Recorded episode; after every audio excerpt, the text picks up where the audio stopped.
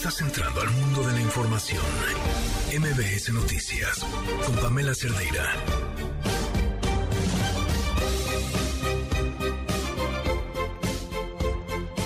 Pareciera que en estos últimos dos días estamos viviendo como un Morena 2.0 o un 4T 2.0. ¿Por qué? Fíjense. Cuando este gobierno llegó al poder, eh, destruyeron el Seguro Popular para crear el INSABI.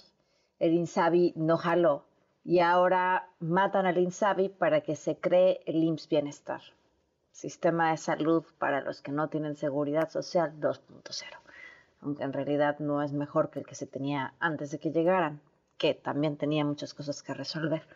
Pero siguiendo la, la máxima eh, del pesimismo realista, uno tiene que saber que siempre podemos estar peor. Y otro caso, por ejemplo, cuando llega este gobierno, le da en la torre al sistema de compras de medicamentos, que insisto, estaba mal y podría haber mejorado, y deciden que es la Secretaría de Hacienda quien va a consolidar la compra de medicamentos, lo cual no sale bien tan no sale bien que luego deciden que sea la UNOPS quien compre los medicamentos, tampoco sale bien. Y ahora los diputados pretenden que sea la Secretaría de la Función Pública quien tiene que revisar el trabajo, pues justamente de todas las secretarías, quien consolide las compras de todas las secretarías.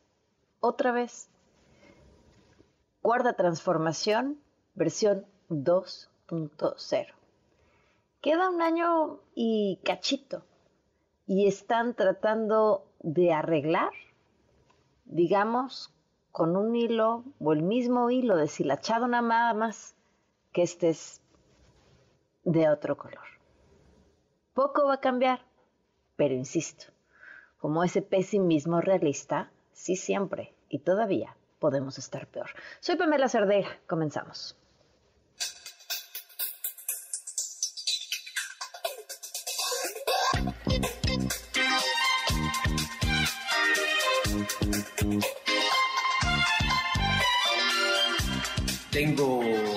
COVID, se me complicó porque me fui a una gira muy intensa que inicié en Veracruz, hubo cambio de clima, fui después a Quintana Roo, estuve en Chetumal, estuve en Cancún, estuve en Mérida y ahí me hizo crisis porque se me bajó de repente la presión y estando en una reunión con ingenieros militares evaluando el tren Maya y con otros servidores públicos, pues como que me quedé dormido, fue una especie de váguido, hablando coloquialmente, llegaron de inmediato pues los médicos y me atendieron, eh, no perdí el conocimiento, eh, sí tuvo esa situación de desmayo transitorio. Lo más importante es que se garantiza la universalidad, la gratuidad de la atención médica en zonas rurales, en zonas urbanas. Se fortalece que el Instituto Mexicano del Seguro Social, la atención de manera directa, convenido con los estados, se elimina, de acuerdo a la iniciativa, el pago de cuotas. Yo no digo que hayan sido demasiado onerosas, pero no se daba la gratuidad realmente en la atención, por muy modesto que fuese, tenían que pagar una cuota de recuperación con cargo al Seguro Popular. Eso ya desaparece lo que beneficia desde luego a la atención médica de todas y, y de todos. Lo que entiendo es que se equipara a lo que sería otras, otros organismos autónomos como la Comisión de Derechos Humanos. En el caso de que hay ratificación, entonces eh, se simplifica el procedimiento. Pues lo que se quiere hacer en caso de que la fiscal quiera repetir, que desde mi punto de vista sería muy bueno, ha demostrado Ernestina Godoy pues un gran trabajo en todo sentido.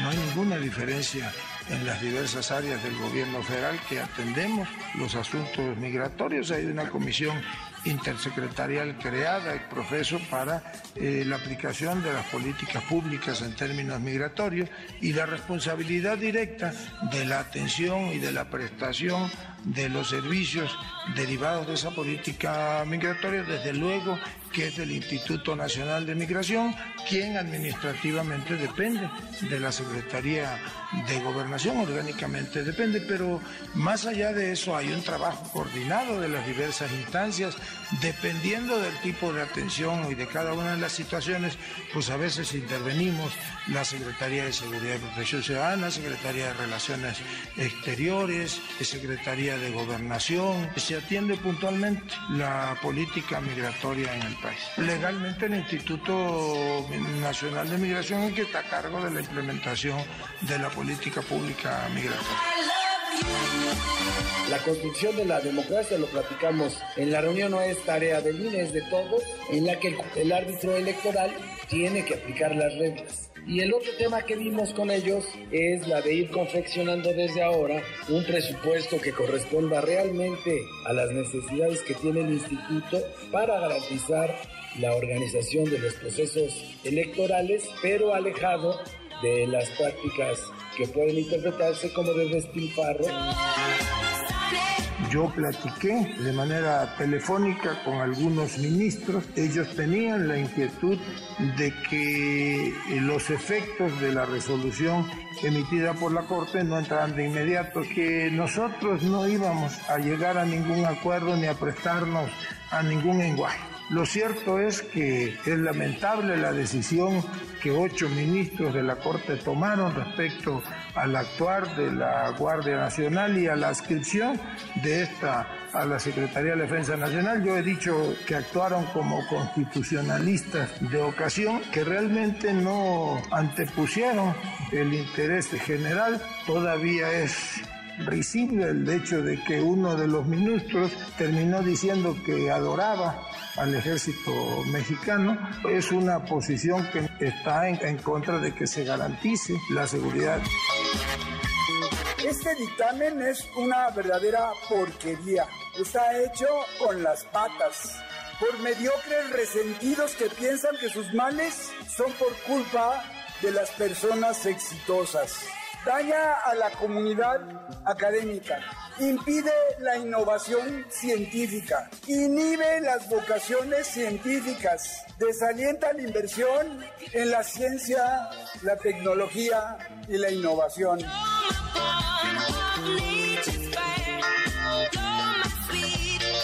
¿A poco no la música nos ayuda a hacerlo más sencillo? Gracias por acompañarnos. Son las 7 de la noche con 17 minutos. El teléfono en cabina 5166125, el número de WhatsApp 5533329585. Traían prisa los diputados. Yo digo, ya mejor que se hubieran ido de vacaciones antes, no le hace. Creo que hacen más daño si no trabajan, aún cobrando, ¿eh? eh el, bueno, escríbanme en redes sociales, me encuentran como arroba Pam El presidente reapareció en un video, habló sobre su salud, volvió a hacerlo como el maestro en las palabras que es eh, ya lo analizaremos con más detalle, pero antes vamos a una pausa y regresamos con toda la información para que cierren su miércoles bien informados. Volvemos. Quédate en MBS Noticias con Pamela Cerdeira. En un momento regresamos. Estás escuchando MBS Noticias con Pamela Cerdeira.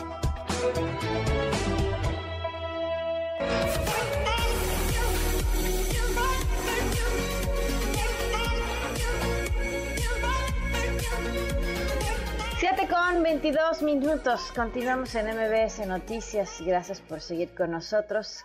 Les decía, pues un montón de cosas sucediendo. Eh, la primera, sin duda, tiene que ver con que ya está el video del presidente, en donde publicó en sus redes sociales su estado de salud. Pongan, pongan mucha atención, mucha, mucha atención, porque es algo frecuente en su modelo de comunicación cuando habla acerca de lo que le pasó. Este es un fragmento del mensaje. estuve en Mérida y ahí me hizo crisis porque se me bajó de repente la presión y estando en una reunión con ingenieros militares evaluando el tren Maya y con otros servidores públicos, pues como que me quedé dormido, fue una especie de váguido, hablando coloquialmente, y llegaron de inmediato pues los médicos y me atendieron, eh, no perdí el conocimiento, eh, sí tuvo esa situación de desmayo transitorio. En, en, la misma frase, no perdí el conocimiento, sí tuve un desmayo transitorio. Pues un desmayo es una pérdida del conocimiento. Y, retomo lo que los primeros en hablar del tema, que fue el diario de Yucatán, publicó. Este es un fragmento.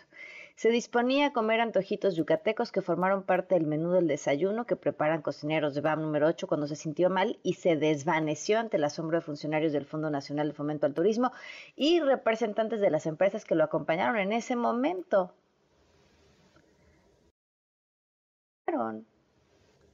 Desde sus voceros Em, quizá el, error, y lo entrecomillo, del mismo diario de Yucatán fue poner en su cabeza AMLO sufre presunto infarto en Mérida.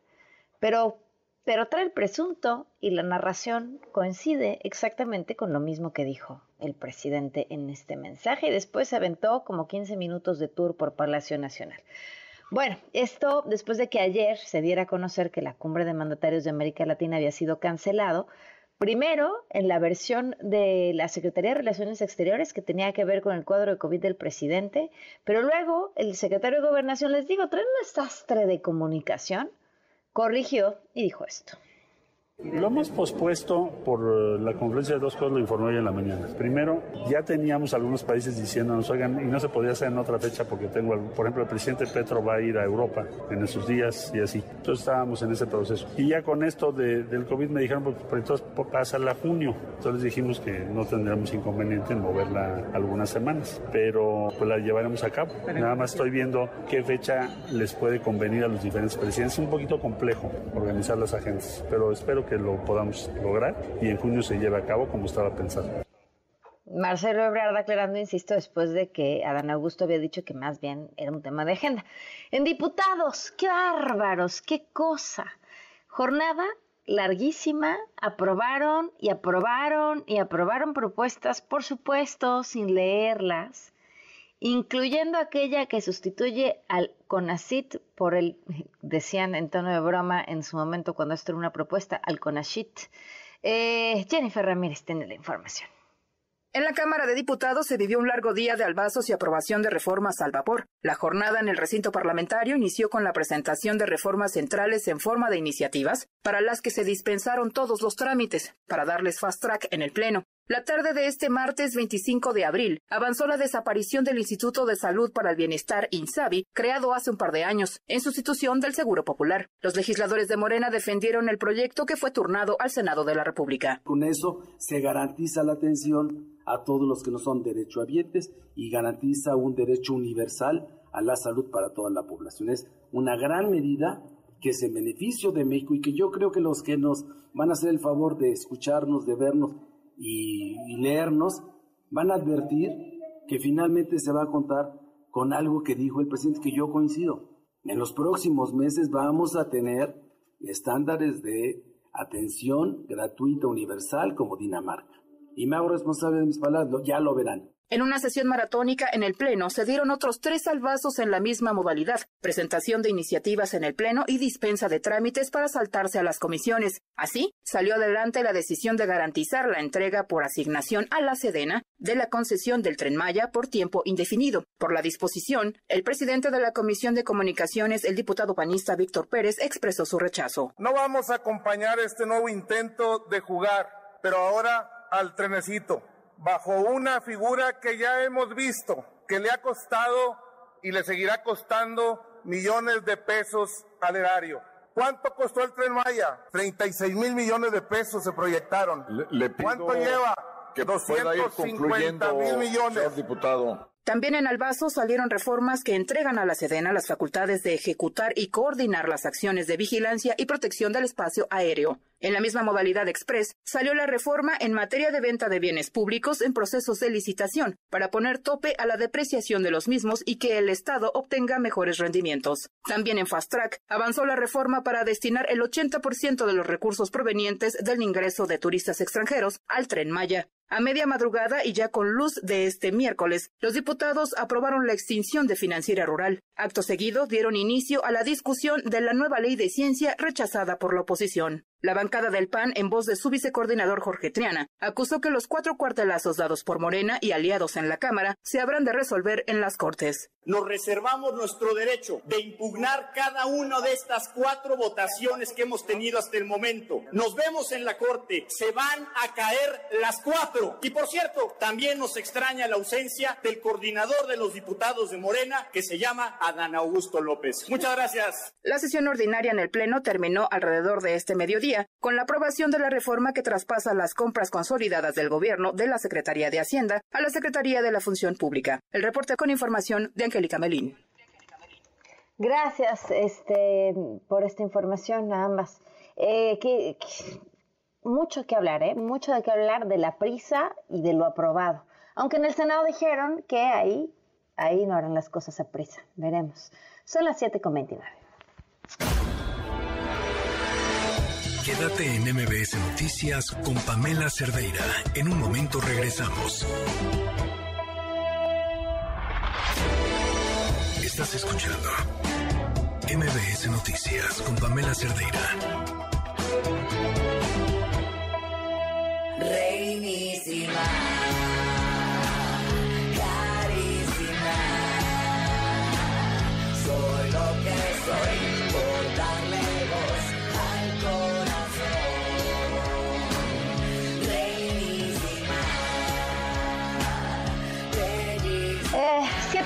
52 minutos, seguimos en MBC Noticias. Eh, a ver, teníamos el Seguro Popular. Era el objeto de bully preferido del entonces candidato Andrés Manuel López Obrador con una frase muy pegadora. Decía, ni es seguro ni es popular. Y así, de un plomazo y una buena campaña propagandística, lo desecharon. Y entonces crearon algo llamado el INSABI, que la verdad es que nunca hubo mucha claridad. Ahorita vamos a hablar con una experta eh, de qué diablo se trataba el INSABI. Pero su promesa era que todas las personas que no tuvieran seguridad social pudieran tener atención médica. Hoy el INSABI muere también en la Cámara de Diputados para dar pie al IMSS Bienestar, seguramente con el tema del nombre ya queda todo resuelto. Pero detrás de todo esto hay un tema de dinero, de recursos. ¿Qué pasó con todo ese dinero que se utilizaba en el Seguro Popular? ¿Cuántas personas se atendían con el dinero del Seguro Popular en, por ejemplo, los cánceres con mayor prevalencia como mama, cervicouterino o de próstata? ¿Qué pasó cuando cambió al INSABI? ¿Y qué pasaría ahora con esto llamado IMSS Bienestar, que si bien se llama IMSS Bienestar, en realidad no utilizaría la infraestructura del IMSS? Mariana Campos en la línea, coordinadora del programa de gasto público y rendición de cuentas de México Evalúa. ¿Cómo estás, Mariana? Muy buenas noches. Buenas noches, Pamela. Me da gusto saludarte a ti y a tu auditorio. Tú sí lo tienes clarísimo todo. Pues lo hemos estudiado con detenimiento, Pamela, desde que se anunció el cierre del Seguro Popular. Hemos monitoreado eh, lo que fue su transición al INSABI también hemos monitoreado esta supuesta transición al Bienestar. Eh, hemos también dado seguimiento al FONSAVI.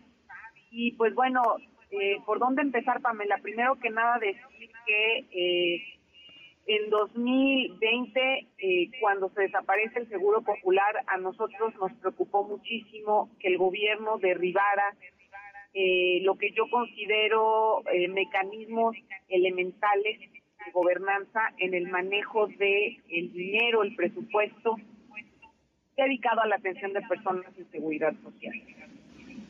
Eso a mí me hizo que nada iba a salir bien con el Estado. ¿Por qué? Fíjate que el presupuesto para el Seguro Popular se hacía eh, un presupuesto per cápita. Eh, y esto era, yo creo que una, una muy buena medida de gobernanza para garantizar que las personas que se fueran registrando en el servicio tuvieran realmente la garantía de tener un presupuesto que respaldara los servicios de atención que iban a, a recibir familias. A mí me parecía que esto evitaba que el, el programa fuera como clientelar nada más, ¿no? Es de estar inscribiendo gente, pero no respaldar con, con una garantía económica su atención. Pues ese esa medida de gobernanza se eliminó y es entonces donde surge esta discrecionalidad, ¿no? Y pues como se dice, prometer no empobrece, ¿no? Se prometió, no hombre, cobertura universal para todos. Por otro lado, Pamela se eliminó el catálogo de servicios, básicamente que es la lista, digamos, de, de, de la atención de los servicios en específicos que se podía cubrir el seguro popular y pues con eso también eh, pues dejamos muy abierto el tema, ¿no? Como bueno, pues se incluye todo, Incluye todo, pero sin un respaldo financiero. Imagínate lo que eso iba a derivar. Y pues lo que vimos en la práctica fue un desplome rotundo de la atención médica. Eh, nada más para que se dé una idea, el auditorio cayó en más de 70% el número de consultas que el INSABI otorgó en relación a lo que llegó a otorgar el, el Seguro Popular. ¿no? eh, por otro lado, hemos observado también un abandono rotundo al financiamiento de las famosas enfermedades catastróficas. Se consideraban 66 padecimientos eh, catastróficos por los efectos económicos que causa en los hogares mexicanos o de cualquier hogar, pero especialmente pues de personas que no tienen otra atención. Y eh, estamos hablando de los cánceres, estamos hablando también de problemas congénitos en los eh, niños, eh, como por ejemplo cardiopatías congénitas que muchas veces requieren operaciones muy caras y sofisticadas, y de otras enfermedades eh, crónicas y en algunos casos enfermedades muy raras que no llegan a estar cubiertas de otra manera. Entonces, aquí también notamos ya desde 2020, y también lo apuntó así la Auditoría Superior de la Federación, pues un abandono estrepitoso eh, al, al financiamiento de estos casos. Sin embargo, pues el, el Insabi, eh, perdón, el Fonsabi siguió eh, pues sacando recursos, ¿no? Es decir, no es que no gaste, lo que pasa es que no ha financiado ya prácticamente en muchos casos catastróficos, pero sí ha hecho uso del patrimonio del fideicomiso, ¿no? ¿En y ahí qué? ha faltado rendición de cuentas. Mm. Ha faltado rendición de cuentas, Pamela, porque eh, lo que sucede es que se le deposita dinero al Fonsabi del presupuesto. Y el eh, el Fonsabi lo Fonsabi puede regresar. Lo regresa a la tesorería, Pamela, y cuando ya llega a la tesorería, la tesorería lo puede reasignar a otros programas, incluso que no sean de salud, y ahí ya se pierde ese, esa vinculación. Ahora, ¿qué pasa entonces con esta intención o qué se modificaría del esto llamado IMSS Bienestar? Pues Pamela, ese es justo el tema porque pues tú sabes que desde el año pasado se ha estado trabajando en esta transición, pero nosotros vemos que no hay realmente la viabilidad institucional. Yo creo que a estas alturas del sexenio veo muy difícil que se pueda hacer el esfuerzo y tampoco hemos visto todavía en letra, ¿no? Todo lo que tendría que suceder para que esta transición fuera viable. Eh, De entrada, la capacidad del Bienestar es un programa que ha atendido a menos o alrededor del 10% de lo que tiene el INSABI que atender. Eh, no cuenta con el tercer nivel de atención, es decir, las clínicas, los hospitales de alta especialidad no cuentan. Entonces, una gran pregunta es, ¿ahora significa que las personas que no cuentan con seguridad social van a estar excluidas del tercer nivel de atención? Eh, nosotros vimos desde el año pasado que sí se le aumentó el presupuesto al IMSS Bienestar, pero no en proporción a lo que ahora viene siendo su, eh, digamos, su nuevo compromiso, ¿no? Entonces, mientras no se clarifique, pienso yo, el tema de recursos, la verdad es que todo van a ser promesas eh, que no van a poder resolverse en lo que queda de esta administración. Creo que el problema está, Quizás lo único bueno de este problema es que eh, una futura administración tiene toda la justificación y la legitimidad de hacer un cambio real, verdadero, eh, para que tengamos una seguridad social y una cobertura en salud eh, pues universal para todos los mexicanos Claro. sin de su estatus laboral. Claro. Pues Mariana, te agradezco mucho que nos hayas tomado la llamada. Te mando un abrazo. Muchas gracias, Pamela. Buenas noches. Gracias, muy buenas noches. En otros temas, hoy em, gobernadores de Morena se reunieron en Palacio Nacional con el secretario de Gobernación. En la línea, Alfredo Ramírez Bedoya, gobernador de Michoacán. Gobernador, ¿qué tal? Buenas noches, gracias por tomarnos la llamada. Pamela, buenas noches. Aquí ya estoy en Morelia, en Casa Michoacán, atendiendo asuntos y a tus órdenes. ¿Qué pasó en esta reunión, gobernador? Pues mira, fue una reunión normal, no se había citado esta reunión desde hace ocho o diez días, era una reunión con el señor presidente de la República, con el licenciado López Obrador, finalmente, pues bueno, por el tema del COVID, este, que ya, ya, ya lo vimos en su video hace unos minutos, y nos dio mucho gusto verlo, se atendió la reunión, estuvo Rosa Isela, la secretaria de Seguridad Pública, la encabezó, por supuesto, el licenciado don Augusto López, secretario de Gobernación, estuvo Carlos Torres, del coordinador de los programas sociales, estuvo también la secretaria del Bienestar, y vimos temas eh, muy específicos sobre cómo podemos ayudar los gobiernos estatales para promover y hacer más ágil la tarjetización, la entrega de las tarjetas del Banco Bienestar a los beneficiarios de los programas de bienestar. Eh, simplemente a nivel nacional se apoya a más de 9 millones de adultos mayores y, bueno, es este ya un tema premiante que cuenten con su tarjeta del Banco del Bienestar. Eso fue lo que vimos, Pamela, en términos generales. Fue, también estuvieron los delegados del bienestar en los estados, estuvo un delegado de Michoacán, eh, precisamente la Secretaría del Bienestar Federal, y fue en esos términos la reunión. Pues que es un eh, problema el, el, tema de la entrega de las tarjetas o les faltan muchos beneficiarios en recibirla. ¿Cuál es el, el tema que, que requiere una, una reunión de este tipo, gobernador? Sí, este es un tema de interés, eh, sobre todo el presidente de la República, de nosotros como gobernadores, que los programas sociales lleguen, lleguen de manera directa y, para eso este, el tema de la tarjeta, que el beneficiario tenga la tarjeta en sus manos y que ya pueda ir a retirar su recurso económico cada que le depositen su beneficio. Entonces, sí hay un buen avance, pero este, siempre, digamos que la parte final de, de, de cualquier tema, siempre digamos que necesita un empujón extra. Claro, o sea, ¿qué porcentaje estiman les falta de gente que reciba su tarjeta? Bueno, de, depende del programa, pero sí hay programas donde falta, en, en algunos casos falta el 18 o 20% y queremos darle uh -huh. el jalón final para que puedan ya tener su tarjeta, estar tarjetizados. Es uno de los temas que también a nosotros como gobernadores nos interesa, por lo menos a mí, en el caso de Michoacán y creo que de todas mis compañeras y compañeros gobernadoras y gobernadores, que los, los apoyos de, de bienestar lleguen en tiempo y forma. Ningún otro tema entonces, eh, gobernador, ni seguridad, nada de eso. No, yo eh, no, no, no, en algunos medios se manejó que era un tema de seguridad. Uh -huh. Se especuló sobre la reunión, pero la reunión se convocó hace 8 o 10 días. Fuimos convocados, okay. se tocó ese, ese tema. Eh, la, la, la, secretaria Rosicela estuvo unos minutos con nosotros de, de, pidiéndonos que también mantuviéramos la coordinación en temas de seguridad, que íbamos avanzando bien. Ella se tuvo que retirar, se disculpó y se tuvo que retirar a otro evento que tenía con la Guardia Nacional. Tema. ¿Y el presidente entonces ni en videoconferencia lo vieron? No, fíjate que no, ya lo dijo Adán Augusto, no lo vimos en videoconferencia, ya yo venía en la carretera ya por Atlacomulco, entrando a Michoacán cuando vi el video del señor presidente, ya eh, el mensaje que dio hoy a la nación. Gobernador, te digo, ya no era tema de la entrevista, pero pero tienen tienen este Festival de Michoacán ya en un par de días.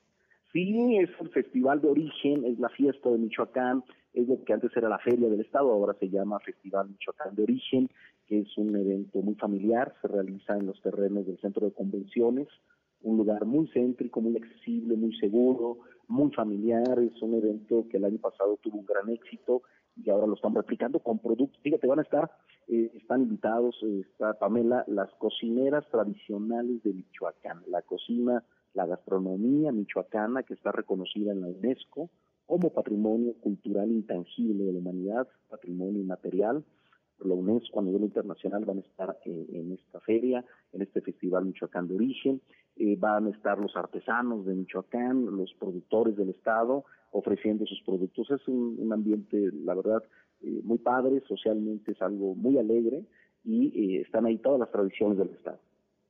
Muy bien, pues mucho éxito, este gobernador. Gracias por habernos tomado la llamada. Al contrario, muchísimas gracias. Buenas noches. Gracias. Gracias. Buenas noches. Oigan, en otros temas, ayer hablábamos sobre esta iniciativa que en realidad buscaba que la semana laboral o el origen pintaba fuera de lunes a jueves y se pudieran tener incluso tres días de descanso. Ya ayer en comisiones se había votado que quedara en una jornada laboral de lunes a viernes y dos días de descanso. Ayer eh, tuvimos la oportunidad de entrevistar a un legislador y bueno, llamó la atención en la entrevista, si tuvieron la oportunidad de escucharla, coincidirán conmigo, que le, le pregunté pues con quién habían eh, platicado sobre la viabilidad de esta iniciativa y entonces se detuvo en, las cámaras y cuando le pregunté, bueno, ¿y qué, y qué decían?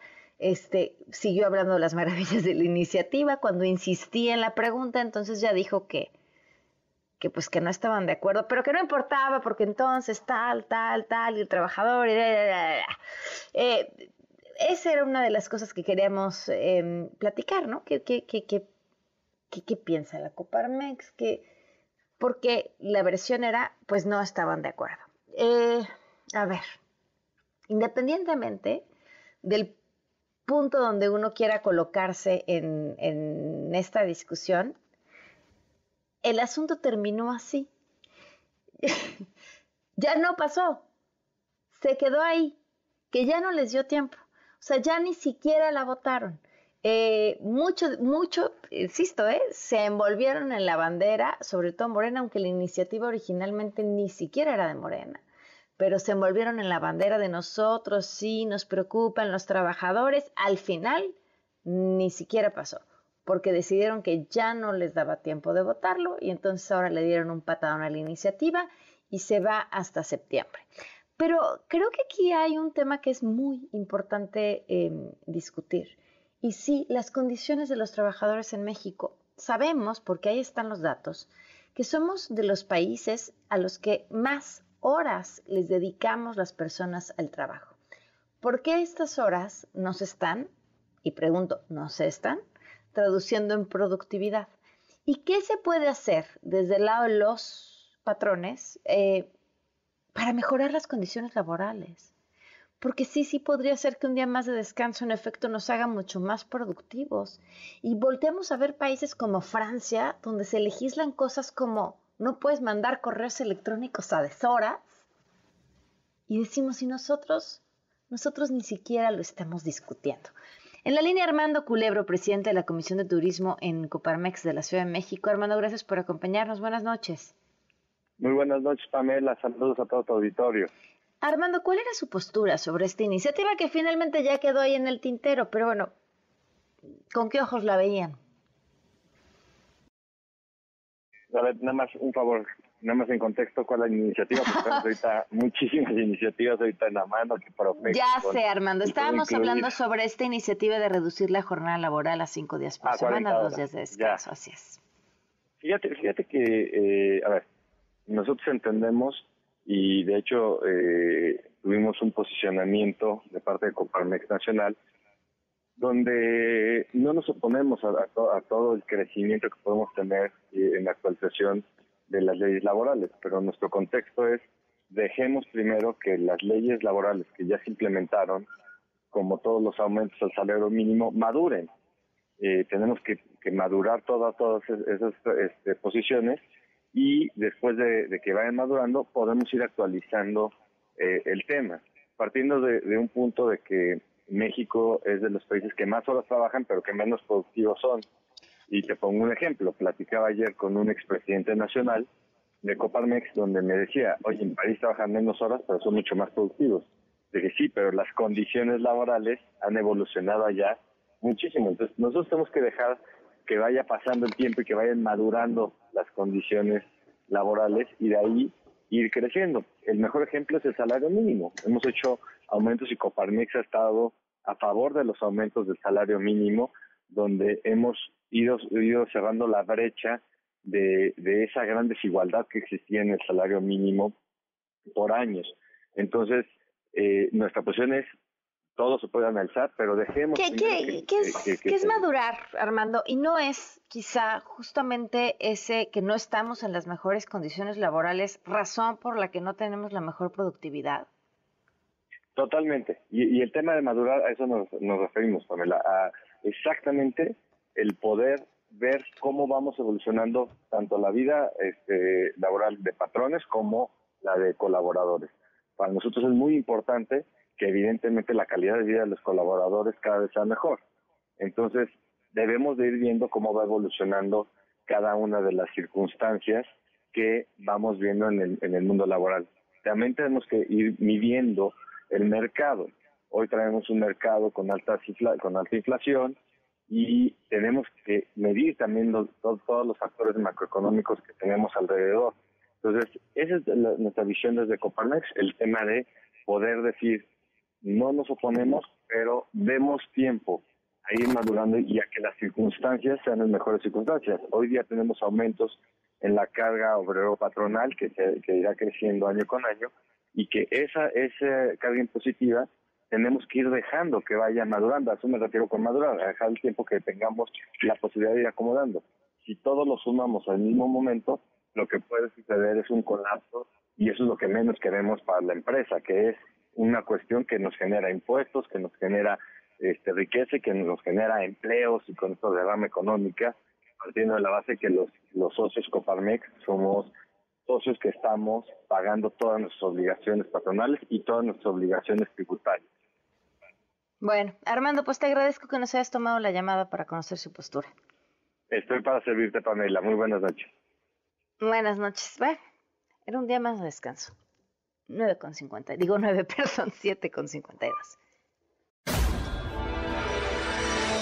Quédate en MBS Noticias con Pamela Cerdeira. En un momento regresamos. Estás escuchando MBS Noticias con Pamela Cerdeira. Un oasis dentro del mundo de la información. No, no, no, no, no, no, no, no, no. A ver, tenemos que retomar con música adecuada. Vamos a ponernos pila con, con pilas con la canción con la que hay que presentar esta entrevista. Nada más que me avisen em, que en cabina ya están listísimos, porque estoy segurísima. Ay, no se puede poner la canción, no me digan. Uf, este, pues es que si les pondríamos la canción, todo el mundo iba a ubicar de volada de qué estamos hablando. En la línea Puli, Rodri, Ainhoa, ¿cómo están? Muy buenas noches. Muy buenas. Hola, buenas. Felices de estar aquí. ¿Me la pueden cantar ustedes? Ya que no ¿Cuál la podemos poner, podemos, pues la que todo mundo ubica más, la serpiente, ¿no? La serpiente. La de la. Ah, la ser- serpiente. ¿Sí? Hola, vale. Mira, mira, vamos a hacerte un popurrí. Vale. Una mezcla. A ver, viene. ¿No? A ver, viene. La víbora. El cocodrilo A ver, se ¿viene? metió en la cueva. De pronto asomó la cabeza. Miró para un lado y al otro. Ay, no. Es que. Oigan, ¿no? qué pena, ya sé, yo los puse a cantar por WhatsApp, ni les avisé, este, oigan, no, no, a no. ver, ¿Qué va, eh, qué va? Que estamos, con, estamos con un poquito de jet lag. Estamos, estamos como, como, como, como una pachorra que- no podemos ni. ni no somos personas. concentrarnos. Pero ¿cuál A ver, dicho la viene, serpiente viene. y cuál la otra? La viborita será. Sí, la viborita. ¿Cómo es? ¿No? Una bueno, a ver. ¿cuál les gusta más? La taza, la Soy una taza, una tetera, una cuchara y un cucharón.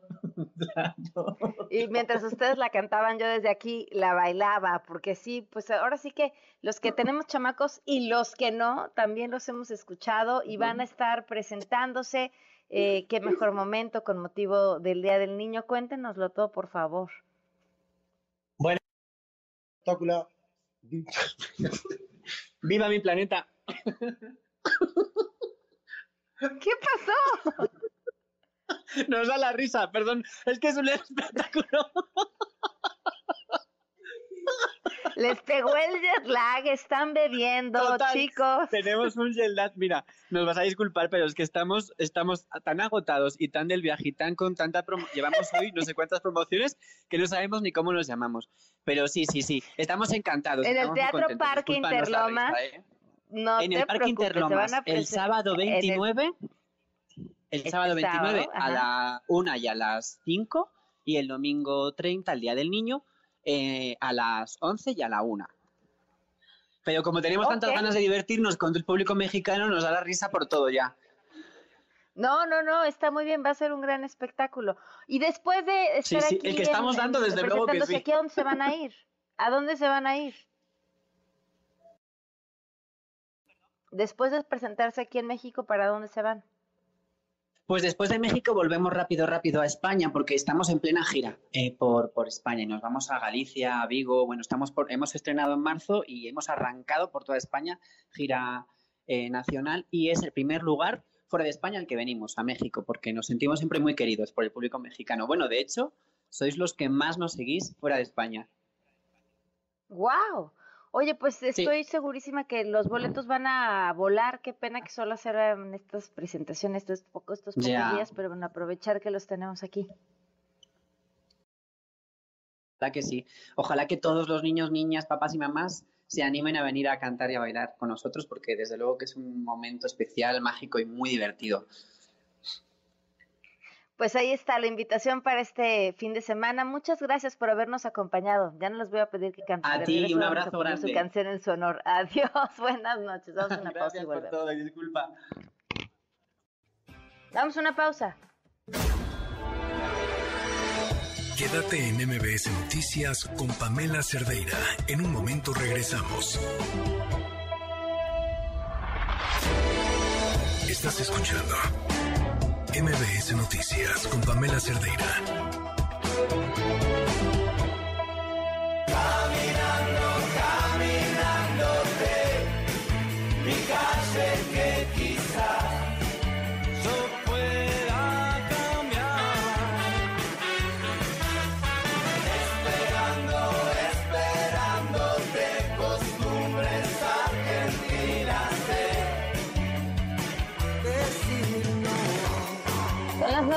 Nueve- las 8 de la noche. Voy a decir como el presidente. No me equivoqué, pero dije otro número. No fue una confusión, pero dije la hora mal. Este, es que yo estoy transmitiendo desde Grand Rapids, Michigan. Y mañana voy a conocer eh, la planta donde se hacen, una de las plantas donde se hacen las vacunas eh, COVID. Es parte de un curso muy interesante, por cierto.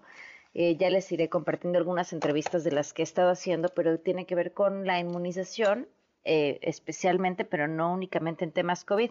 Digo, para adelantarles algunos asuntos eh, muy interesantes. Todo indica que la tendencia era algo que el doctor Alejandro Macías ha dicho, por cierto, varias veces, el COVID se queda y además de que se queda, pues que tendremos que vacunarnos una o dos veces al año, tal como se hace con la vacuna de la influenza. A mí esto me llama la atención porque de verdad pareciera que en México eso ni siquiera es tema.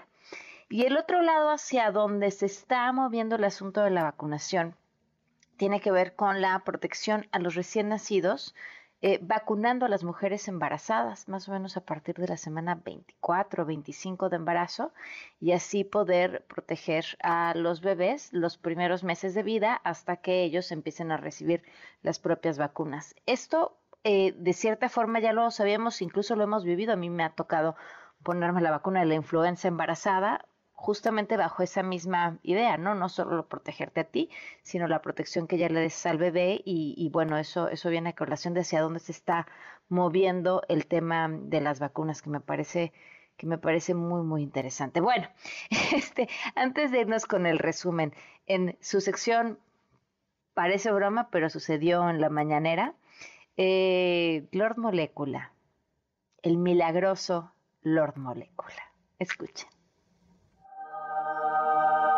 Antes de iniciar mis preguntas, quisiera una frase eh, de solo cuatro palabras eh, para el señor presidente que dice, Dios salve al presidente. Belleza. Por cierto, pues Pues Dios o el presidente lo escucharon, porque horas después fue que el presidente publicó su video. Pero, pero esto no fue todo. Yo creo que más bien el presidente eh, se reanimó después de escuchar esto por lo importante de su política de la cuarta transformación de nuestro presidente, de mantener la paz en el país a toda costa, a pesar de todos los adversarios y de todas las opiniones en contra, como en su momento lo fueron los gobiernos de Mahatma Gandhi y también de Nelson Mandela. En nuestros medios, el Liberal Metropolitano, Asociación de Locutores, proponemos formar un comité nacional para proponer a nuestro presidente Andrés Manuel López Obrador al Premio Nobel de la Paz con el apoyo, si es, si es que se puede contar con el apoyo de las secretarías de gobierno, como es la Secretaría de Gobernación, como es Relaciones Exteriores, Secretaría de Educación Pública y por supuesto quien quiera sumarse a esta propuesta al Premio Nobel de la Paz, por supuesto de nuestro amigo Jesús Ramírez Cuevas, si es que considera oportuna esta propuesta. ¿Qué puede opinar, señor secretario?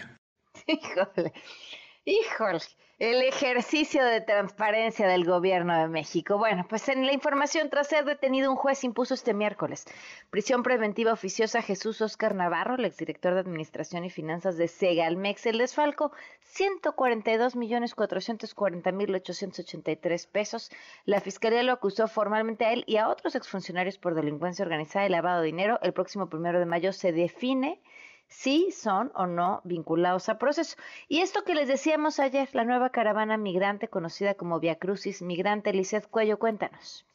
Un migrante hondureño que viajaba en el Via Crucis, que salió el pasado domingo 23 de abril, falleció este martes. Únicamente pudo recorrer unos 42 kilómetros desde Tapachula al municipio de Huixla en su intento de llegar a la frontera norte. Se trata de Mevil Saúl Chacón Mendoza, originario de Honduras, quien se desconoce los hechos por los que falleció en los alrededores del domo, donde se instalaron los migrantes en el barrio Guadalupe del municipio de Huixla. De acuerdo a los migrantes, su compatriota viajaba solo y se unió en Tapachula a este Via Crucis que pretende llegar a la Basílica de Guadalupe. Hoy es el cuarto día, por lo que los migrantes piden que los ayuden a llegar a la Ciudad de México. Al menos así lo dijo Dani Turcio, migrante venezolano. Muy bien, con ánimos arriba, queriendo llegar y que el gobierno por fin pueda acceder a nuestras peticiones. Y si te fijas, cuatro días de marcha pacífica, la gente va cansada, agotada, necesitan alimentos, necesitamos mejores condiciones y en ningún momento se va causando ningún desmadre, como dicen aquí en México. El Via Crucis migratorio salió de Wix alrededor de las 4 de la mañana. Reanudó su marcha este miércoles luego de haber descansado. Una media docena de migrantes se suturaron los labios para presionar a las autoridades del Instituto Nacional de Migración para que les otorguen documentos y autobuses para llegar a la Ciudad de México. Este contingente cruzó de manera pacífica la aduana de Cerro Gordo para luego avanzar al municipio de Villa Comaltitlán, ubicado a unos 18 kilómetros. A pesar del calor sofocante y el asfalto ardiente, las autoridades municipales los recibirán en la unidad deportiva de Villa Comaltitlán, donde les brindarán atención médica, curaciones, agua y alimentos, y ahí pernoctarán para mañana nuevamente reanudar su camino. Para MBS Noticias, Lizeth Cuello. Oigan, y atentos a esto, en Estados Unidos congresistas hablaron este miércoles sobre un proyecto de ley para continuar el muro eh, además de restringir la ayuda gubernamental a organizaciones que apoyen a migrantes y aumentar la presencia policial en la frontera común con nuestro país, como si esto fuera a ayudarles en algo. También en Estados Unidos, la presunta víctima de violación por parte de Donald Trump testificó este miércoles ante el jurado. La información la tiene Juan Alberto Vázquez. La escritora y demandante Jane Carroll subió este miércoles al estrado de los testigos donde recreó para el jurado lo vivido la noche de primavera de hace 27 años en 1996, cuando el entonces empresario Donald Trump presuntamente intentó violarla en los vestidores del departamento lancería de la tienda Bergdorf Goodman. Intentando mantener la serenidad, Carol relató cómo ese hecho la dejó traumada durante décadas, pues a partir de entonces ya nunca pudo relacionarse ni emocional ni sexualmente con ningún otro hombre. Pese a que este caso descansa sobre su testimonio, Jane Carol ve como un triunfo el hecho de llegar a dar su testimonio ante un jurado. Poder tener mi día en la corte finalmente lo es todo para mí, dijo. Mientras la voz le temblaba. Estoy feliz, me alegro de haber podido contar mi historia, completó. Ella describió cómo se encontró con el empresario de bienes raíces Trump afuera de la tienda y cómo él la invitó a escoger un regalo. Mientras caminaban, ella se reía de los chistes de su acompañante. Era alta comedia, fue gracioso, dijo ella, para luego pasar a la parte dura de su historia. La pareja presuntamente llegó al departamento de lancería en ese momento vacío de empleados y clientes y luego de que él le pidiera probarse un modelito para un amigo llegaron a los vestidores donde él empujó y cerró la puerta detrás de él. Luego vino el intento de abuso, los besos y manoseos que ella relató hoy en la corte y la defensa con patadas que finalmente le permitieron liberarse. Carol busca una compensación económica por daños y prejuicios derivados del asalto sexual, pero también demandó al expresidente por los continuos ataques que él le ha lanzado desde su red social Truth donde ha calificado el caso de engaño y mentira. En la última parte del interrogatorio de sus abogados, Carol dedicó algunas reflexiones sobre su relación con los hombres. Me gustan, dijo cuando se le preguntó su opinión sobre el sexo opuesto, provocando sonrisas entre el jurado y en la sana. Soy una persona feliz básicamente, pero soy consciente de que me he perdido una de las gloriosas experiencias de cualquier ser humano, dijo, estar enamorada de alguien, preparar la cena con ellos, pasear al perro juntos. Mañana es el contrainterrogatorio de la defensa de Donald Trump, paso crucial para este caso. Para MBS Noticias, Juan Alberto Vázquez. Muchísimas gracias, Juan Alberto, por eh, la información. Y son las 8 con 14. Una vuelta al mundo del deporte. El marcador de Rosa Covarrubias en MBS Noticias. Buenas noches. Am, ¿cómo estás? Buenas noches. Vamos a hablar de la Liga de Campeones de la CONCACAF, porque ayer se disputó la primera semifinal, el juego de ida entre eh, Tigres y León, que por cierto, en una semana van a disputar tres partidos, también falta el juego de vuelta de este torneo, y por supuesto el próximo domingo, la última jornada de la Liga MX. ¿Cuál fue el marcador? Ayer Tigres venció 2 por 1 a la Fiera, eh, que se había puesto al frente con anotación de Víctor Dávila, incluso cuando, cuando entramos en la, en la participación ayer por la noche, lo comentaba que iban ganando uno por cero, pero finalmente Sebastián Córdoba y Luis Quiñones le dieron la vuelta al marcador, la victoria y la ventaja al equipo al equipo de la Autónoma de Nuevo León. Esto dijo Robert Dante Siboldi, técnico de Tigres, al término del encuentro. El resultado nos permite ir a, León con, dos posibilidades, con un empate y con un triunfo. Así que eh, el gol de visitante, sin duda, eh, si se da uno de los dos, va a quedar de lado. Y es que el gol de visitante podría beneficiar al equipo de León en caso de sacar un resultado por la mínima diferencia en contra de Tigres el próximo 3 de mayo, precisamente en la ciudad guanajuatense.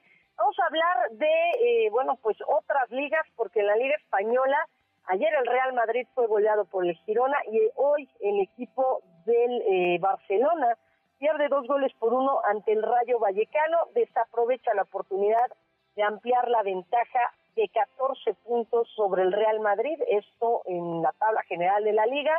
Hay que mencionar, bueno, pues en España, como en la mayoría de las ligas del mundo, que van por puntos, no existe repechaje, no existe pues estas locuras de, de la liguilla, simplemente el que sume más puntos en una temporada larga, en un año futbolístico, es el que es campeón y bueno, pues el Barcelona desaprovechó tener esa ventaja. Por cierto, el Rayo Vallecano no le ganaba como local al Barcelona desde el 2002, así que 21 años después el Rayo en su casa puede ganarle al equipo Blaugrana. El Atlético de Madrid venció 3 por 1 al Mallorca, esto en el marco del 120 aniversario de los colchoneros. Y hablando de otras ligas, en la Premier League el Manchester City hoy recortó pues distancia ante el Arsenal, el Arsenal que es líder de la Premier League. Hoy vencí, hoy cayeron dos, cuatro goles por uno ante los Citizens y nada más mencionar que Erling Haaland llegó a 33 goles en la Premier League superando el récord que tenía eh, Mohamed Salah de Liverpool de 32 dianas, esto en una sola temporada de 38 jornadas. Hay que mencionar que en la década de los 90 las eh, era, eran 42 fechas las que disputaban en la Premier League. El día de hoy Aaron Rodgers fue presentado como jugador ya de los Jets de Nueva York, mencionó que está feliz que es un sueño que, bueno, más bien era uno de los equipos que más seguía de niño. Deja a un lado el número 12 para jugar como quarterback de los Jets de Nueva York. Eh, ahora va a utilizar el número 8, que, bueno, pues lo hizo famoso en su época como colegial. El próximo 6 de mayo, bueno, pues será la pelea entre el Canelo, el Canelo Álvarez, eh, allá en el Estadio Akron, allá en Guadalajara. El día de hoy se presentó el cinturón que le van a entregar al ganador de este combate, de esta pelea.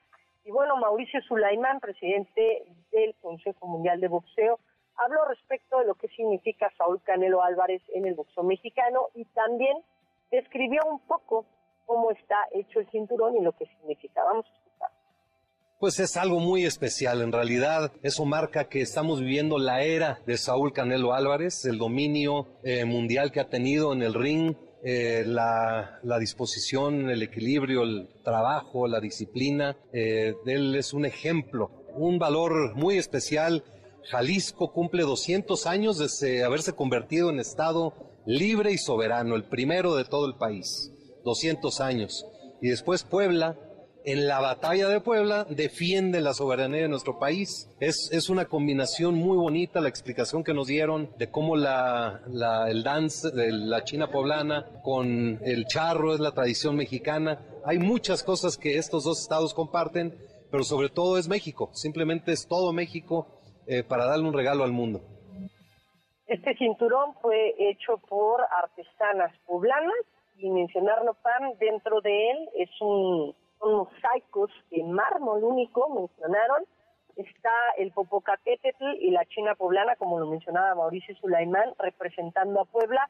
Y por parte de Jalisco está el agave.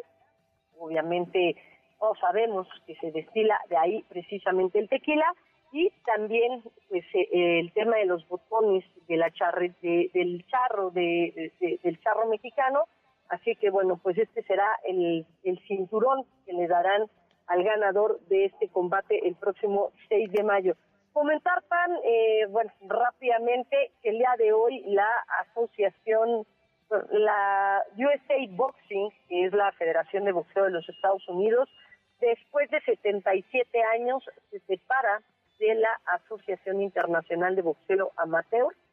¿Por qué es importante? Porque la AIBA tiene problemas y conflictos con el Comité Olímpico Internacional. Se habló de amaño de peleas en Juegos Olímpicos en Londres y finalmente, bueno, pues el día de hoy la USA Boxing se separa de la AIBA y nada más eh, decir que se creó una nueva organización, World Boxing, que busca ser quien promueva el boxeo amateur a nivel mundial. Vamos a ver en qué termina esto. No solamente en México se da, el Comité Olímpico Internacional va, también va a tener severos problemas de cara a París 2024. PAM, la información deportiva. Gracias, Rosy. Un abrazo. Buenas noches. Fuerte abrazo. Bonita noche. Oigan, en otros temas, eh, emprendedoras que nos están escuchando, eh, ojo, porque ATT Mujeres de Negocio trae un montón de temas interesantes para ustedes, sobre todo pues cómo lograr conectarse con sus metas, sus sueños y todo lo que tienen pensado hacer, poder explotar su potencial, encontrar el impulso que necesitan eh, para llevar su empresa y sus sueños hasta donde ustedes quieren. Se trata del plan ATT Negocios. Eh, Itzel, cuéntanos, buenas noches. Hola Pam, buenas noches a ti y a todo el auditorio. Así es, durante abril, ATT Mujeres de Negocio está apoyando a las emprendedoras a conectarse con sus sueños. Así que si eres una de ellas, no importa si tienes un pequeño negocio, visita tu tienda ATT y aprovecha las ofertas de ATT Negocios. O puedes visitar att.com.mx diagonal negocios para checar los detalles, las tarifas, términos y condiciones. Junto con ATT explota tu potencial y encuentra el impulso para triunfar como líder de tu empresa. AT&T Negocios, conectamos con tus sueños. Gracias, Itzel. Vamos a una pausa y volvemos. Son las 8.22. Quédate en MBS Noticias con Pamela Cerdeira. En un momento regresamos.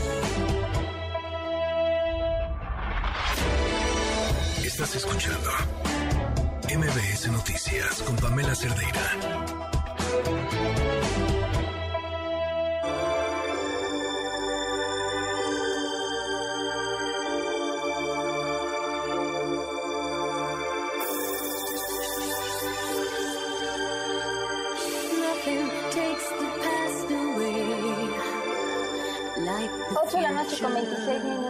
Fíjense esto que les vamos a platicar, que es, híjole, es muy triste, es muy triste, pero, pero es importante que le pongamos atención. Y sobre todo ahorita, ya hemos dicho el tema, el gran problema post-pandémico es eh, la epidemia de salud mental y eso especialmente está afectando a los más pequeños, a los adolescentes, a las y los adolescentes también. Y si los adultos no sabemos cómo enfrentarlo, no tenemos herramientas, pues imagínense cuando uno esté en esa etapa de la vida que ni tú te entiendes, ¿no? Y, y luego cómo eso afecta pues tu desarrollo en todas las áreas. A ver si uno, cuando uno está mal, no operas en prácticamente nada, ¿cómo esperamos que niñas, niños y adolescentes con problemas de salud emocional entiendan de matemáticas, de lectura, de entre la salud emocional y el estómago vacío, eh, pues ahí va el tema, ¿no? Eh, el primer estudio sobre salud emocional de niños, niñas y adolescentes ha sido presentado por Mexicanos Primero, Patricia Vázquez, presidenta ejecutiva de Mexicanos Primero en la línea. Patricia, ¿cómo estás? Buenas noches. Hola Pamela, muy bien, muchas gracias. Muy buenas noches para ti y todo tu auditorio. ¿Qué encontraron? Bueno, Pamela, pues tú lo decías muy bien en la introducción. Encontramos, por supuesto, hicimos una muestra. Este estudio eh, se llevó a cabo con una muestra de 2.000 niñas y niños en, en dos entidades, en, en Yucatán y en Campeche. Y claro, a ver, es una muestra, pero es una muestra representativa, por supuesto, muy importante, en la que nos en la que nos dicen y nos decían las voces de las niñas y los niños, porque los entrevistamos de manera directa, eh, los niveles de tristeza y, depresión en los que están, ¿no? encontramos una importante, eh, pues un importante sentir de esas niñas y de esos niños, en donde muchas veces nosotros nos preocupamos y urgimos que regresaran a la escuela porque mamás, papás, cuidadores, quienes nos escuchan, decían es que estamos perdiendo aprendizajes y sí, eso es una realidad, pero en realidad lo que lo, lo más importante es que la, el regreso a la escuela, Pamela, lo que lo que provocó fue que redujera de manera significativa esa tristeza, esa depresión y esos niveles de ansiedad en los que se encuentran las niñas y los niños de estos de estos estados. Eh, ¿Encontraron algún lugar en donde les llamara de manera específica la atención o de manera especial? Mira, no encontramos un, tema muy específico en relación con esta comunidad. Lo que sí es una realidad es que tenemos mucha evidencia y esto nos habla también mucho, eh, Pamela, sobre los retos cuando hablamos del lenguaje de las emociones. Tú lo que dijiste es, no pueden aprender matemáticas, no pueden aprender lectura y escritura si no hay unas emociones que permitan que eso suceda, ¿no? Tenemos muchos siglos con evidencia de un corazón sano, eh, contento, estable, ¿no? Que eso en realidad no es el corazón en sí, sino todo lo que significa el bienestar emocional de las niñas y de los niños está directamente relacionado con el desarrollo del cerebro, ¿no? Y, el, y, en realidad hay mucha, mucha evidencia sobre eso. Que sí encontramos que es muy importante puntualizar. Uno, que por supuesto las mamás, los papás y sobre todo muchos cuidadores que están ahora con estas niñas y con estos niños no sabemos distinguir esos niveles de tristeza, de ansiedad o de depresión de manera inmediata.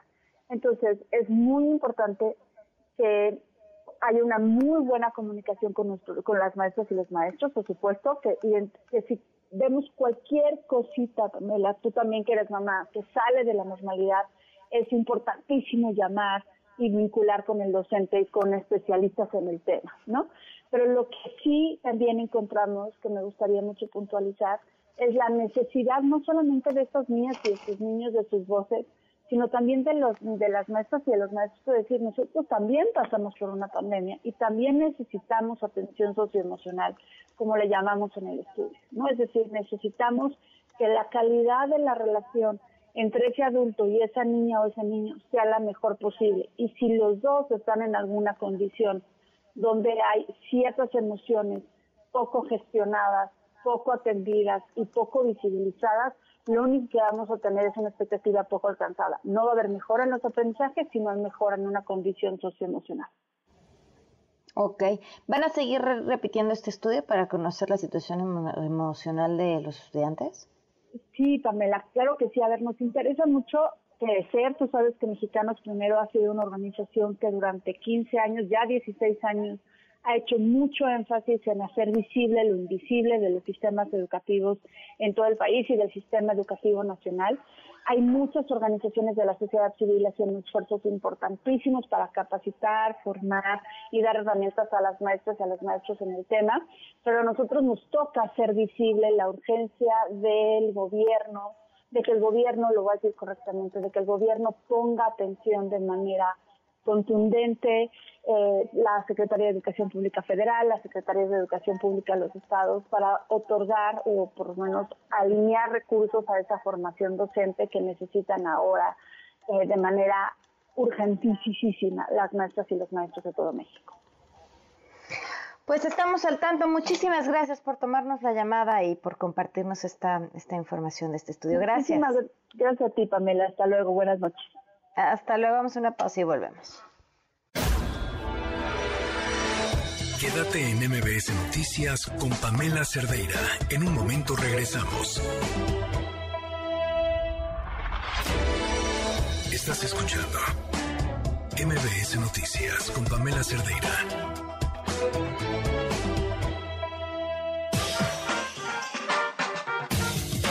Desde la mirada de la gente, Mesa Ciudadana.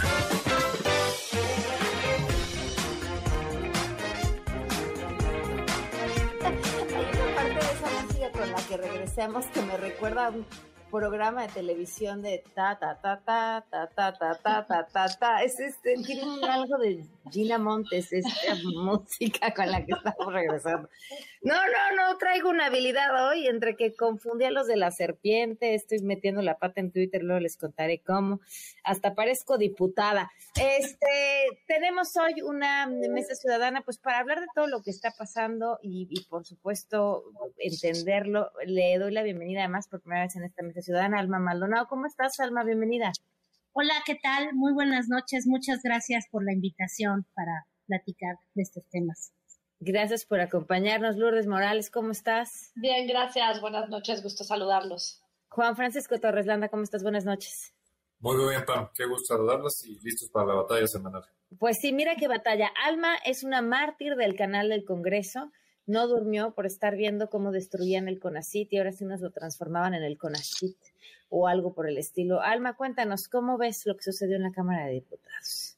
Sí, pues eh, me gustaría platicarles cuál fue el proceso al que llegamos eh, y que culminó ayer, eh, o bueno, hoy, pues realmente fue la votación. como saben ustedes, se promulgó un cambio del artículo tercero ahí se estableció que tenían que emitirse dos ley, tres leyes generales de educación, de educación superior y de ciencia. Se dio un año para hacer este procedimiento, se emitió la, la general de educación, se tardó la de general de educación superior y nos quedó pendiente la de ciencia, pues porque no parecía que tenía ningún apuro en emitir esta ley general Finalmente eh, se presenta una propuesta del Ejecutivo Federal eh, y a partir de eso se empieza a acelerar todo este proceso para eh, emitirla previamente a la, a la propuesta del Ejecutivo Federal. Se propusieron una más en diputados, tres más en senadores. Entonces, desde, desde el primer momento se pidió que hubiera discusión, que se tomaran en cuenta las propuestas que ya existían, que queríamos una buena ley para el sector de ciencia, tecnología e innovación. Eh, les entró la prisa a los diputados en este periodo, de pronto decidieron que aunque habían propuesto y aprobado una metodología para hacer la ley general de ciencia, que incluía hacer siete parlamentos, foros de parlamentos abiertos, eh, al final ellos mismos se pusieron candados, terminaron haciendo solo dos foros a los cuales eh, también asistí, fueron foros eh, maratónicos, cinco minutos cada persona. En el primero participaron más de 100 personas, en el segundo un poquito menos, pero por ahí. Eh, y lo que se pedía era no solo tener los foros, sino que lo que se dijera ahí se... Y les hicieran caso. Claro, porque si no, ¿qué chiste tiene? Eh, la verdad es que desafortunadamente no culminaron con los foros, nos quedamos solamente con, con dos, nos faltaron cinco, no consideramos que se haya incorporado lo que se necesitaba eh, eh, en esta ley para, para tener mucho más consenso y sobre todo una ley que nos refleje y que proyecte hacia dónde vamos en materia de, de este sector, eh, que nos que sea optimista sobre el rumbo. ¿Qué fue lo que se aprobó, Alma? Bueno, se aprobó esta, esta, esta propuesta de ley con algunos cambios el CONACYT hoy salió a decir que hubo muchísimos cambios. No es verdad esto. La verdad es que son pocos los cambios de fondo y no se atendieron. Eh, yo les puedo decir cuatro cosas que a nosotros nos preocupan fundamentalmente. Uno es el tema de cómo quedó eh, la forma como se van a tomar las decisiones en el sector, cómo quedó organizado. Es muy centralizado, es muy vertical eh, queda compuesto por una junta de gobierno que le pusieron algunos cambios a última hora, mejora un poquito, pero donde la voz cantante es la del gobierno federal, no toma en cuenta a otros actores, no toma en cuenta a las entidades gubernamentales que también son, por supuesto, autónomas. Entonces, esa, ese es un problema. El otro es relacionado con esto, la federalización. Realmente eh, subordina a todos los estados a seguir una sola política gubernamental federal que no que no esté pensando en las necesidades de cada entidad y en sus propios desarrollos.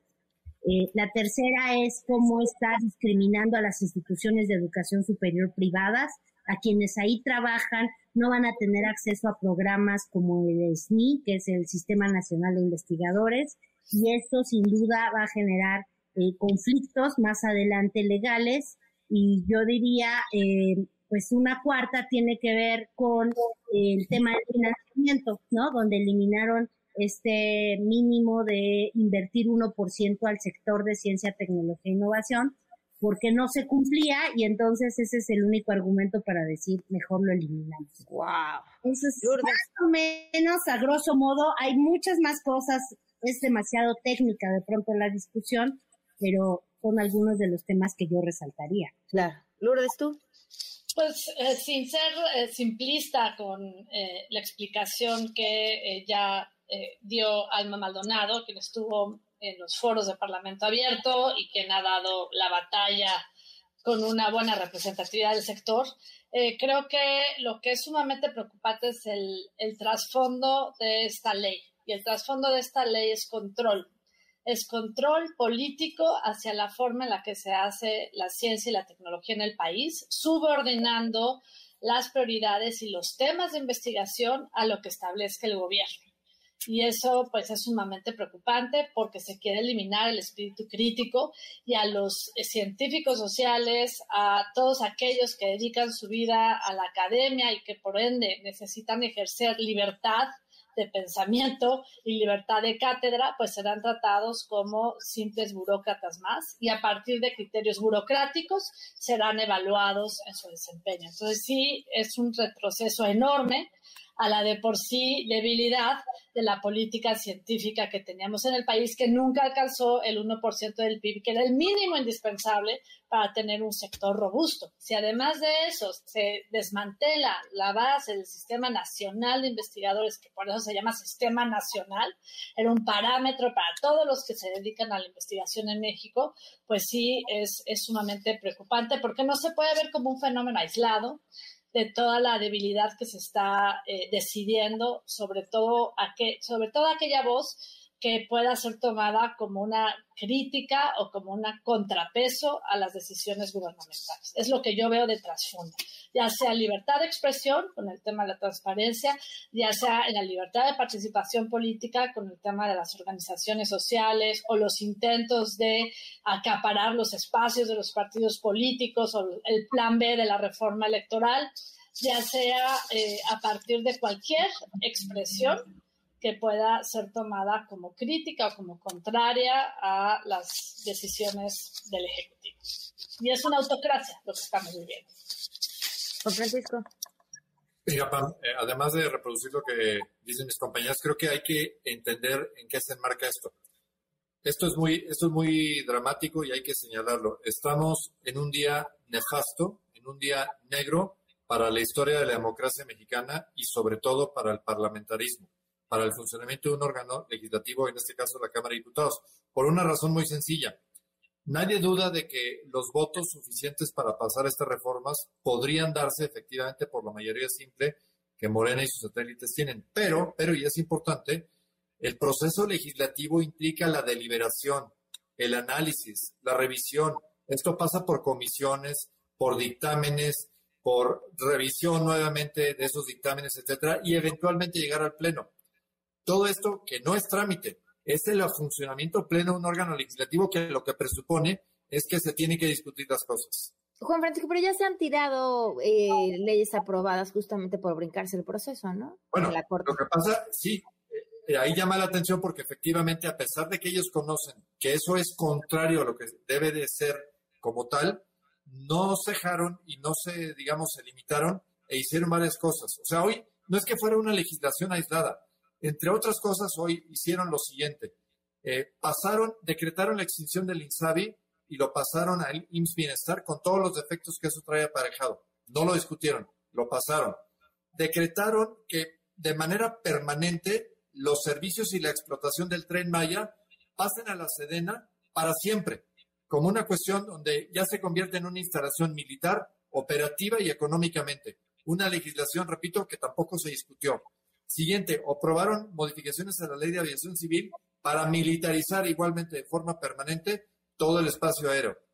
Por si eso no fuera poco, modificaron las leyes de adquisiciones para dejar que de aquí en adelante la compra consolidada de bienes ya no está en la Secretaría de Hacienda, sino que pasa a la Secretaría de la Función Pública, lo cual es esquizofrénico porque la Secretaría de Función Pública tiene que revisar cómo se realizan las compras, no ejecutarlas. Ahora hicieron que una sola entidad sea juez y parte de cómo se compran y cómo se revisan las compras. Digo, eh, en ningún país del mundo se hace algo así, porque entonces rompes el equilibrio de quién hace y quién revisa. No, no, y además no puedes garantizar que una sola dependencia sepa lo que requiere. O sea, ya, lo vimos con medicamentos, ¿no? Lo intentaron con la Secretaría de Hacienda comprando medicamentos. No saben comprar medicamentos, ¿no?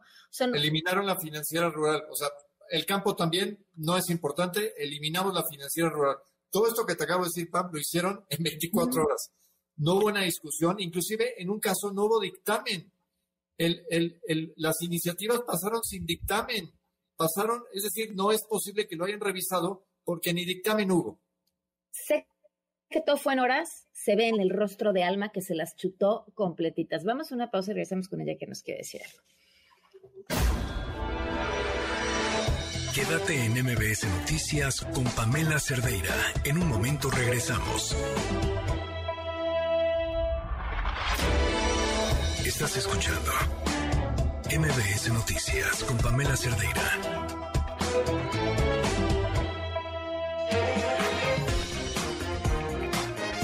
Alma, querías decir algo. Sí, eh, Pamela, pues quería comentar eh, a raíz de, lo que ya dijo Juan Francisco, eh, toda la serie de anomalías que se presentaron el día de ayer, obviamente no solamente en la ley de ciencia, pero bueno, es la que me tocó a mí estar siguiendo y que llevo tiempo trabajando al respecto. Y la verdad es que había procedimientos tan básicos que no se siguieron no solo es esto de los parlamentos que no se respetó y que eso ya viola un primer procedimiento que había sido aprobado, sino también, por ejemplo, hay una regulación que dice que no puede haber sesionando comisiones extraordinarias, sesiones extraordinarias, perdón, mientras esté el pleno. Y ayer el pleno duró, no sé, más de 24 horas. Entonces, había pleno mientras estaba esta sesión extraordinaria extraordinaria aprobando la ley de ciencia.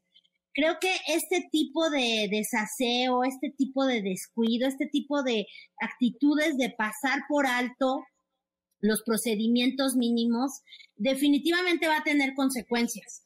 Eh, si no somos nosotros como colectivo, yo formo parte de Prociencia MX y de otros colectivos, eh, va a haber algunos adicionales que van a querer eh, meter amparos, impugnaciones, y esto se va a ir a dirimir a un terreno legal porque sin duda pasaron por alto eh, cuestiones muy básicas además del propio contenido de la ley. Entonces creo que es muy preocupante porque nos estamos metiendo un terreno. Una de las cosas que, y con esto este, paso la palabra, pero que, que sí quisiera dejar muy claro, es que eh, yo puse el ejemplo de tres leyes generales que, que se tenían que aprobar, dos ya se hicieron, y en particular la Ley General de Educación Superior que se hizo en este sexenio, en este gobierno, pasó por consenso. Y la verdad fue una ley que no es perfecta, pero ha sido muy bien arropada y tomada por la comunidad, porque pues se trataron de incorporar las cosas esenciales que tenían que estar incluidas en el sistema. Y nosotros lo que decíamos es, si se pudo hacer una vez, se puede hacer otra y sobre todo en bien de la ciencia mexicana que tanto lo necesita, que ya venimos de situaciones precarias y que esta ley podría haber sido ese motor que nos llevara a un mejor desarrollo de, nuestro sector. Y desafortunadamente se atropellan todos estos procedimientos y se emite una ley que ha generado muchísimo descontento y desconfianza de la comunidad académica y científica. Eh, Lourdes, que planteas una pregunta que me parece vital. Ok, ya, sí, ya vimos que los diputados hacen lo que se les da la gana, ni siquiera leen, aprueban. ¿Y qué nos queda? desde la trinchera de la ciudadanía?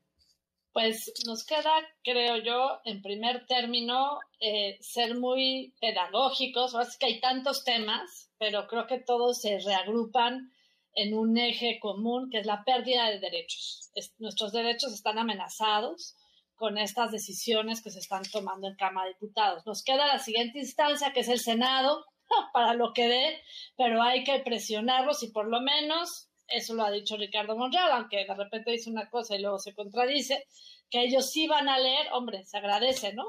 que ellos sí van a leer y sí van a cumplir con su mandato de discutir, pero también hemos visto eh, que se han generado falta de acuerdos en las múltiples designaciones que están pendientes, hemos visto que les tiran líneas del Ejecutivo y eh, todos, eh, la mayoría se alinea, afortunadamente no tienen la mayoría calificada para reformas constitucionales. Y bueno, pues esperemos que la oposición sea oposición y realmente en esta sí vayan juntos y defiendan nuestros derechos. Si falla el Senado, pues entonces queda la vía judicial, como dice Alma, ya sea eh, mediante las controversias, ya sea mediante las acciones o ya sea mediante los amparos. En este caso, como no es una eh, reforma constitucional, pues será la vía de los amparos, en donde ojalá y la comunidad científica pueda ir eh, en alianza con organizaciones y con otros actores clave que eh, permitan poner freno a esta, esta violación a la libertad académica, a la libertad de cátedra. En este le falta el Senado o ya no? Esa falta el Senado, sí. Todas las que se aprobaron con prisa, sin leer, falta Senado y pues todas podrían parar a la Suprema Corte, como el plan B, por haber violado el eh, procedimiento legislativo. Juan Francisco. Parte de la pregunta es que si en el Senado van a tener la misma prisa porque el periodo ordinario concluye justamente mm. este viernes. Monreal dijo que no. Por eso, pero, pues sí, pero Monreal ya no, ya no controla a los senadores de esa bancada. Digo, esa es una realidad. Él tendrá muy buenas intenciones o, protege eh, su título de abogado y de maestro de Derecho Constitucional, cosa que le respeto. Pero parece que en su bancada la Constitución y demás eh, ni la leen ni la respetan. Eh, volviendo a que nuestra última defensa será la Corte, yo vuelvo a hacer el llamado que ya hemos hecho aquí en tu espacio y en varias ocasiones, que es, dependemos de una persona. O sea, tenemos ocho ministros y tres impostores. si esos ocho ministros, con que uno de ellos lo lleguen a intimidar para que la mayoría calificada que se requiere para declarar la anticonstitucionalidad y la expulsión de estas normas que son manifiestamente eh, equivocadas en sus objetivos, pero sobre todo porque no se siguió el procedimiento y la Corte ya ha dicho que cuando no se sigue el procedimiento está adulterado y por lo tanto impactado todo esto y se podría regresar para efecto de que lo hagan bien. Entonces, ojalá que en esta y en otras acciones la Corte vuelva a dar una señal tan clara como por ejemplo lo hizo hoy, que se sostuvo la suspensión en contra de la primera parte del Plan B por voto mínimo en la sala 3 a 2, donde justamente estaban dos impostoras y tres ministros. Entonces, eh, estamos en la misma situación de proteger a los ministros para que sean el dique de constitucionalidad que tristemente en el Congreso ni la leen ni la conocen. Eh, este tema de que hay que guardar y hacer guardar, ellos lo entienden como guardar en un cajón. No han entendido que guardar es respetarla. La guardan y la guardan mucho tiempo. Entonces, la ciudadanía tenemos que apoyar a los órganos y a los diques, en este caso a la Corte. Y dicho de paso, eh, igualmente un reclamo puntual al Senado, es inaudito que no designen a los consejeros faltantes del INAI y que nos priven de la transparencia y de la rendición de cuentas que presupone tener un organismo con el cual podemos controlar al gobierno. Aquí, en forma descarada, dicen, no lo queremos, no lo vamos a designar y nos vamos a aguantar para que sea inoperante. ¿Por qué? Pues porque seguramente no quieren que conozcamos las tropelías que han seguido cometiendo durante todos estos años. Triste día para, para el órgano legislativo. Ojalá nos den una buena sorpresa en el Senado. Sí, pues nos despedimos, nos quedamos en redes nada más para sus recomendaciones brevemente. Alma Lourdes, Juan Francisco, muchísimas gracias. Muchas gracias. Gracias. Eh, escriben aquí en redes, Cristóbal, por eso no podemos tener diputados de 18 años. Sí, así nos va con los que tenemos, Cristóbal. Nos vamos, mañana nos escuchamos aquí 7 de la noche. Muy buenas noches. Ahora estás informado. Nos escuchamos el día de mañana con las noticias que tienes que saber. MBS Noticias con Pamela Cerdeira.